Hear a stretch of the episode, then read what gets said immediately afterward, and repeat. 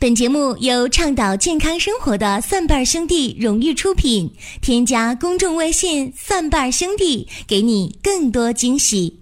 欢迎各位继续的关注收听“求医不折腾”的寻宝国医。今天和大家讲的话题叫做“中医不传之秘在于剂量”。很多人都知道，中医博大精深，历经了几千年的岁月的砥砺。可以讲，中医造就了万病回春的神奇案例太多了。那这么多年下来，中医积累和沉淀了很多的良方良法，甚至很多时候大家对这个中药的用量，呃，比较纠结。为什么？有的时候你得到一个中医的方子，这里边各种药写的很清楚。但是偏偏没有写药的剂量，这个时候你就无从下手。你拿到一个方子，不知道这每一味药的量是多少。说实在的，你这个时候拿到一张方子，甚至所谓的秘方，那真的是毫无意义。大家说不行啊？那拿到方子了，我不知道每一个药的量不要紧呢，我可以挨个试啊。对吧？每一味药，我用五颗、十颗、三颗、八颗、二十颗，我试呗。要是一个方子里边有十味、二十味药，你排列组合的试下去，那得试到什么时候啊？再说了，你上哪儿能找到这样的机会去试呢？哪个病号能让你试呢？让你试，你有底气，你敢试吗？对不对？所以说，中药不传之秘。在于这个剂量上，往往是这一张方子成分都告诉你，就不告诉你量，那等于没告诉你是一样的。所以这个中药，呃，绝对啊，这里边有讲究。不说别的，我们就说一个左金丸。金元四大家朱丹溪，他在丹溪心法当中，把这个黄连和吴茱萸。按照六比一的比例做成了左金丸，也叫鱼连丸。那这个左金丸治什么呢？治肝火犯胃、脘胁疼痛、口苦嘈杂、呕吐酸水、不喜热饮。那什么叫左金呢？左金者，目从左而志从金也。哎，这个就叫左金丸。这里边最关键的就是一个量啊，黄连六份，吴茱萸一份儿。这个方呢是辛开苦降、甘味同治的方，泻火而不至于凉恶，降逆而不碍火郁，相反相成，使肝火得清，胃气得降。那什么脘胁胀痛啊，口苦嘈杂呀，呕吐酸水，不喜热饮呢？这症状肯定就可以解决。这个方很简单，重用黄连作为君药，清泻肝火，使肝火得清，那自然不会横逆犯脾胃了。但是啊，有一点大家可能没注意，就是黄连也能清泻胃热，胃火降则气自和呀。所以一药而两清，能清肝清胃，叫标本兼顾。哎，这个是左金丸它的一个妙用。那今天再治疗。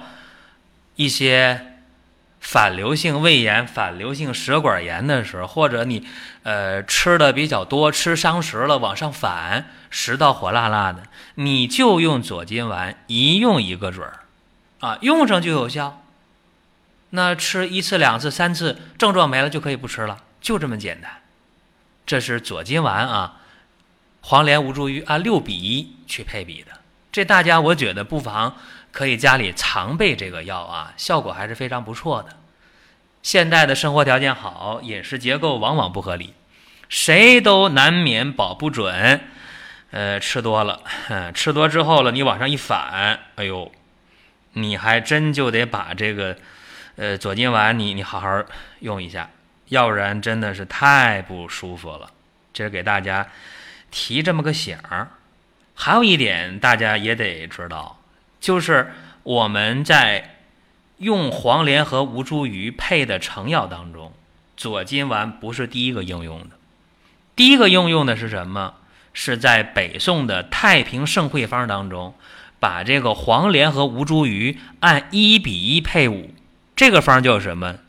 叫朱英元方啊，治啥的？这回就不治那个肝火犯胃了，不治那个了啊。这回治什么？虚寒泻下啊，虚寒泻痢，治这个的。那张景岳呢，管这叫什么？叫黄连丸啊，黄连丸。所以呢，同样的两味药啊，这个配比不同，产生的治疗效果，那叫一个截然不同。那今天把黄连和吴茱萸按一比一的配比做成药丸的话，治什么呢？治这个大便出血啊，大便出血。一般来讲呢，我们在用的时候做水丸儿啊，做水丸儿。有人说做蜜丸行不行？呃，做蜜丸的效果不如水丸效果好，这大家要注意。还有一点，就是黄连和吴茱萸一比一的配比做成的这个黄连丸呢，在治疗痔疮、便血的时候。痔疮的外痔的肿痛效果也很好，而且治疗这个呃溃疡性结肠炎啊，除那个脓血便效果也不错。还有就是黄连和吴茱萸一比一的黄连丸，我们今天在治疗这个肝火比较盛的啊，说肝火特别旺，呃头晕呐、头疼啊，啊或者是两肋呀胀痛、眼睛冒火这类的情况啊，效果也是不错的。所以你看，中药不传之秘在于剂量啊，告诉你成分了，但是不告诉你具体的配比。那么你在治疗的时候，你看截然不同，这是一个很典型的例子啊。还有一个，就是我们看用这个黄芪，说我们今天临床当中用黄芪用到多少克呀？一般来讲啊，我们今天用黄芪也就是用到。三十克或者十五克、二十克比较常见。大家说这黄芪补气嘛？那看王清任啊，王清任的补阳黄五汤里边，还有这个黄芪防风汤里边、黄芪甘草汤里边，用多少？用黄芪都用到了一百二十克。那个时候叫四两黄芪，那个时候的一两是三十克。所以你看，这一百二十克黄芪的用量，量相当相当的大。那为什么用这么大的量呢？重用黄芪就是能够生阳通阳。但是今天我们在医学教材上写这黄芪干嘛的？补气的。所以你看，补气和生阳通阳之间还是有距离的，因为你气虚到一定程度才会阳虚，对吧？那你补气还没达到补阳的程度，你量少嘛？你量上来了，就能生阳而通阳，所以有的时候我就说啊，你这个，呃，非说黄芪补气的话，那你用它补气的话，你为啥不用人参呢？对吧？人参大补元气的力量远远胜于黄芪呀。所以说，古人用黄芪呢，用的还是取它的这个益气生阳，量一大就能够生阳通阳啊，走而不守，力量非常强。而人参呢，是大补气筋的，是守而不走。说你看谁生命垂危了，一看电影，来一碗独参汤灌下去啊，把这口气儿吊住，是吧？哎，这个不一样啊。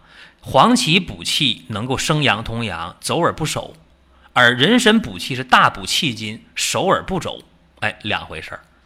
所以在用药的时候要注意体会这个量，然后最好是能够融会贯通。那个时候你再用，那就是得心应手，那就是效如伏骨了，是不一样的。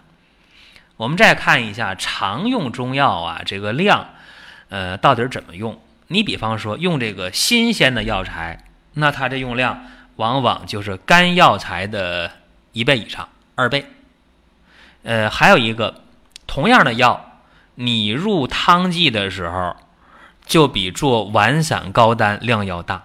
这个是确定的，呃，还有呢，就是我们在看一个人体质，啊，说年老体弱的，或者是小孩儿，那你这药的用量肯定就要少一点。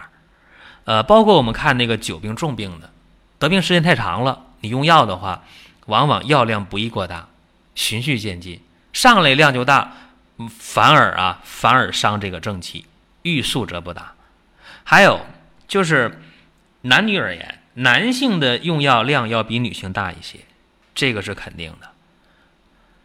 有的时候啊，我们一看，哎呦，说这药有的时候一煎药怎么一大锅呢？有这时候吧，你用这个叶儿啊、花儿啊这些质地比较轻的成分入药的时候，如果说你把那量弄得太多了，你真的就不容易把这药煎好。为啥？你得添多少水能把它没过去啊？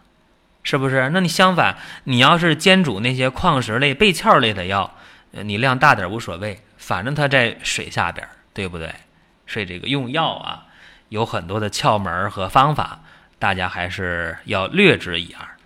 包括今天我们在用药的时候，有一些药特别常见，呃，大家往往就弄不懂啊。比方说咱们用当归，那今天用当归，我们是干嘛呢？啊，补血活血，啊，血虚血瘀啊，用当归就对了。那你知道当归多大量能补血，多大量能活血吗？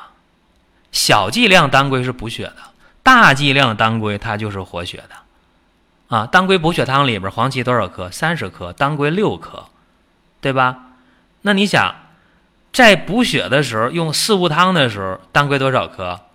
十克。那归脾汤、八珍汤里边当归用量多少？三克嘛，对不对？所以你不同的一个用量。呃，量是不一样的。那你说我们治疗那个脱疽的时候，四妙永安汤，这里边用当归干什么？用当归是六十克，干什么？清热解毒、活血止血，对不对？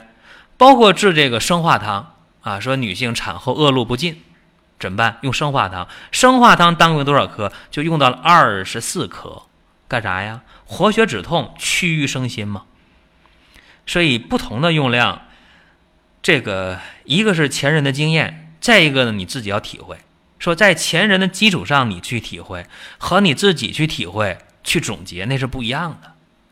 等你把这个量和用法总结明白了，那那黄瓜菜都凉了，对不对？所以有些前人的经验，呃，拿过来该用的那就不必客气啊，直接用就可以了。还有咱们刚才说那个黄芪，再唠叨两句。呃，黄芪，你看王清任用到四两，一百二十克以上。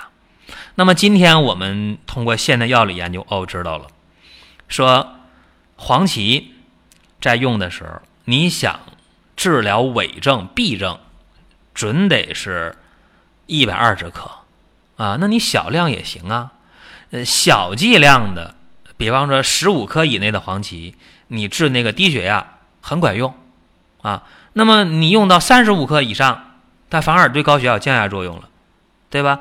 那你要说解决气虚这人用什么？用炙黄芪啊。那没有气虚症状用什么？用生黄芪。这个就是呃经验，包括用四十克以上，你就能调节血压动态平衡啊，治血压不稳的人忽高忽低的。这是什么？这都是中药之秘，在于剂量。所以今天和大家简单的说了这么点儿啊，各位可以听一听，了解一下。当然，我们的目标是什么？是求医不折腾。好了，各位，感谢大家关注今天的寻宝国医，下期节目我们再会。本节目由倡导健康生活的蒜瓣兄弟荣誉出品，添加公众微信“蒜瓣兄弟”，给你更多惊喜。